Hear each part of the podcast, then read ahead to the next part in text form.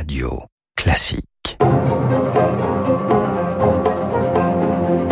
Radio Classique, les stars de l'écho avec François Geffrier. Les stars de l'écho avec ce matin Nordine Hachemi, bienvenue, bonjour. Bonjour. Bienvenue sur Radio Classique, le PDG de Kaufmann Broad. Vous avez publié vos résultats euh, semestriels hier soir. Alors un chiffre d'affaires qui progresse nettement à 850 millions d'euros. Idem pour le résultat net, 38 millions d'euros. Vous êtes en ligne avec vos objectifs. Mais euh, dans l'immobilier, on regarde évidemment devant. Et vous avez quelques chutes de réservation, vos concurrents encore plus. Est-ce que l'avenir est plus sombre? L'avenir est compliqué à, à court terme puisqu'on a beaucoup de paramètres qui ont joué en défaveur des réservations du, euh, des réservations de logement. Et euh, notamment, on a eu une hausse très brutale des taux d'intérêt qui euh, qui fait que le marché n'a pas eu le temps de, de s'adapter. Et puis, on a aussi un empilement de règlements qui n'arrête pas, un peu des, des tirs en rafale de règlements qui viennent renchérir en permanence les coûts de construction et rendent de plus en plus compliqué l'obtention des permis de construire.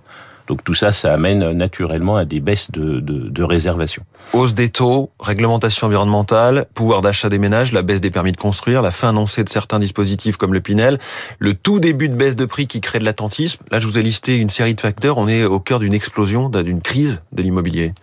Oui, alors avec euh, en fait, c'est une crise qui qui qui qui n'a pas commencé euh, récemment. Elle a commencé déjà avec la baisse des permis de construire, comme je le disais, des règlements qui partent un peu dans tous les sens.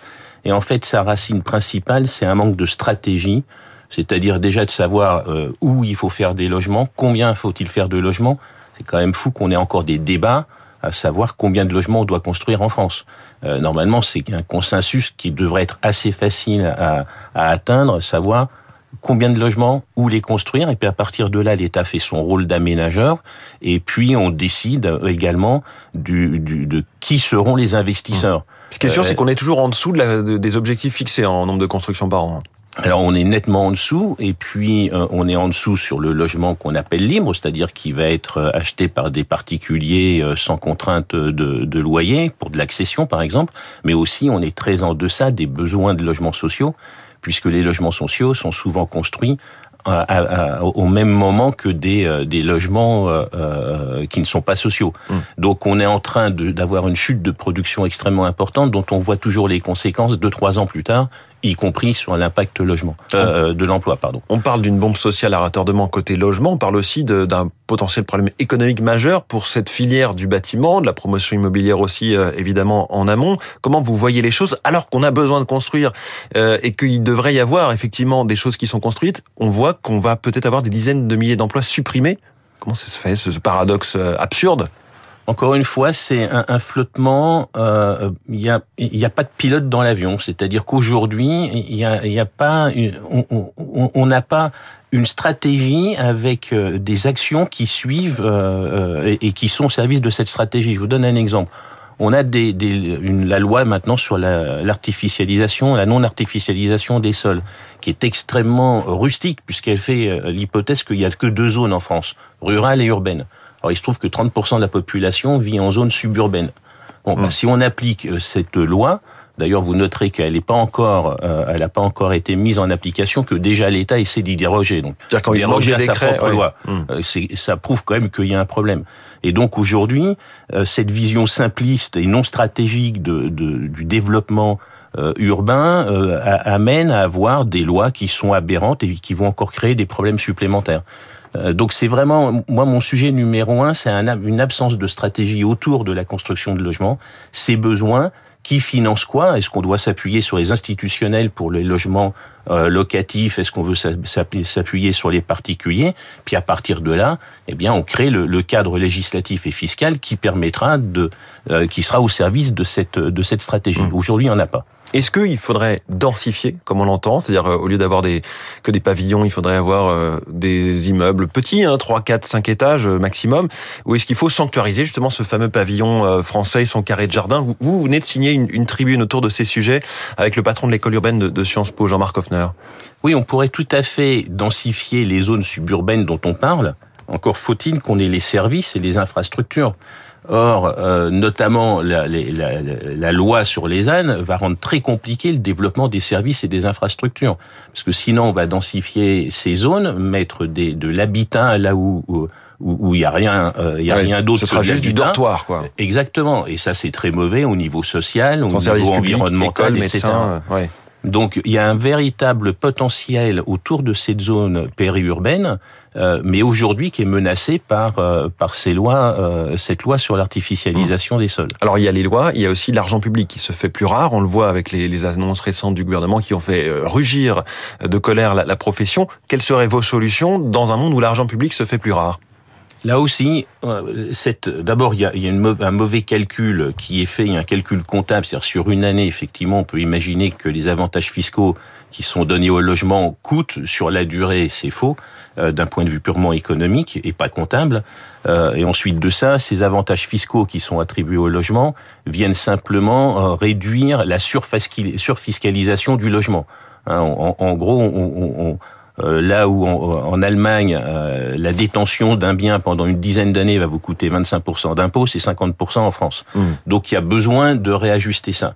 Mais encore une fois, il faut simplement choisir avant d'orienter l'argent public sur euh, qu'est-ce qu'on souhaite. C'est-à-dire, est-ce qu'on souhaite que ce soit les institutionnels qui, qui investissent dans le logement locatif ou, les particuliers mmh. Et à partir de là, la fiscalité suivra.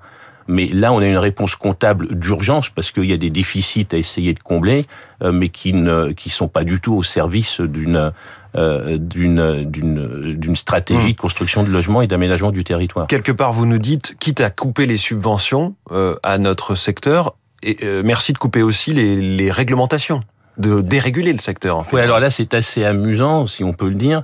C'est que vous voyez, bon, parler de la hausse des taux du livret A, alors un, qui sert essentiellement à financer le logement social, mais en même temps, une nouvelle loi, un nouveau, un nouveau règlement est en train de sortir là, qui ou qui est déjà sorti peut-être, qui va être plus exigeant encore que la la norme qu'on appelle RE 2020, qui s'applique depuis euh, quelques qui est déjà la plus exigeante euh, au monde, hein, une des mmh. plus exigeantes au monde. On a décidé maintenant d'aller encore plus loin et de sous, de de, euh, de, de, de contraindre la construction de la construction de logements sociaux à une baisse encore plus importante de, de, en termes de, enfin plutôt une ambition plus importante en termes environnementaux sur la construction de logements sociaux. C'est-à-dire qu'on va on va, on va renchérir les coûts de construction et en même temps le coût du financement. Donc contrairement aux promesses qui sont faites euh, en haut lieu, on continue de surinterpréter les normes et d'être toujours le mieux disant, la France, en termes de normes et d'aller au-delà de ce qui est euh, au niveau européen. Tout à fait. Alors on, est, on se satisfait des normes parce que du coup, on on construit pas les logements on pourrait plutôt viser à être plus ambitieux sur les logements construits plutôt que sur les règlements. Mais aujourd'hui, l'objectif, ça a l'air d'être les règlements. Nordine Hachemi, quelle est votre vision, euh, après les émeutes qu'on a pu connaître euh, début juillet, du rôle du logement dans le problème et dans la solution? Alors c'est très complexe ce qui s'est passé récemment, euh, mais ce qui est certain, c'est qu'on a un outil parmi l'ensemble des outils, et, Dieu sait qu'il y a besoin de, de, beaucoup d'actions autour de ces sujets-là. Mais c'est sûr que la rénovation urbaine est un élément important euh, euh, dans, dans le traitement de, de ces problèmes sociaux et sociétaux. Et aujourd'hui, l'absence de construction fait qu'on se prive d'un outil euh, d'un outil qui est quand même très utile, qui est notamment l'aménagement urbain, la rénovation urbaine mmh. et le logement qui est associé. Quelque part, vous nous dites ce matin, plutôt que de vouloir faire des logements verts, il faut déjà avoir des logements tout court? Alors, il faut que les logements soient verts. Simplement, à un moment donné, ça sert à rien de, de rajouter des contraintes qu'il faut, qui fait qu'à la fin, on n'aura même pas le logement vert parce qu'on a fait un règlement pour mmh. avoir un logement vert puissance 2. Euh, le, il faut qu'ils existent les logements euh, verts. Et aujourd'hui, on, on, va, on s'empêche de les construire parce qu'on rajoute, on empile les normes les unes après les autres et ça ne s'arrête pas. Ça ne s'arrête pas. Qu'est-ce qui fait en un mot que vous avez des résultats euh, plutôt meilleurs que le marché? Alors nous, on a, la, on a une culture de la commercialisation qui fait qu'on préfère vendre très vite. On a toujours eu cette, euh, cette idée.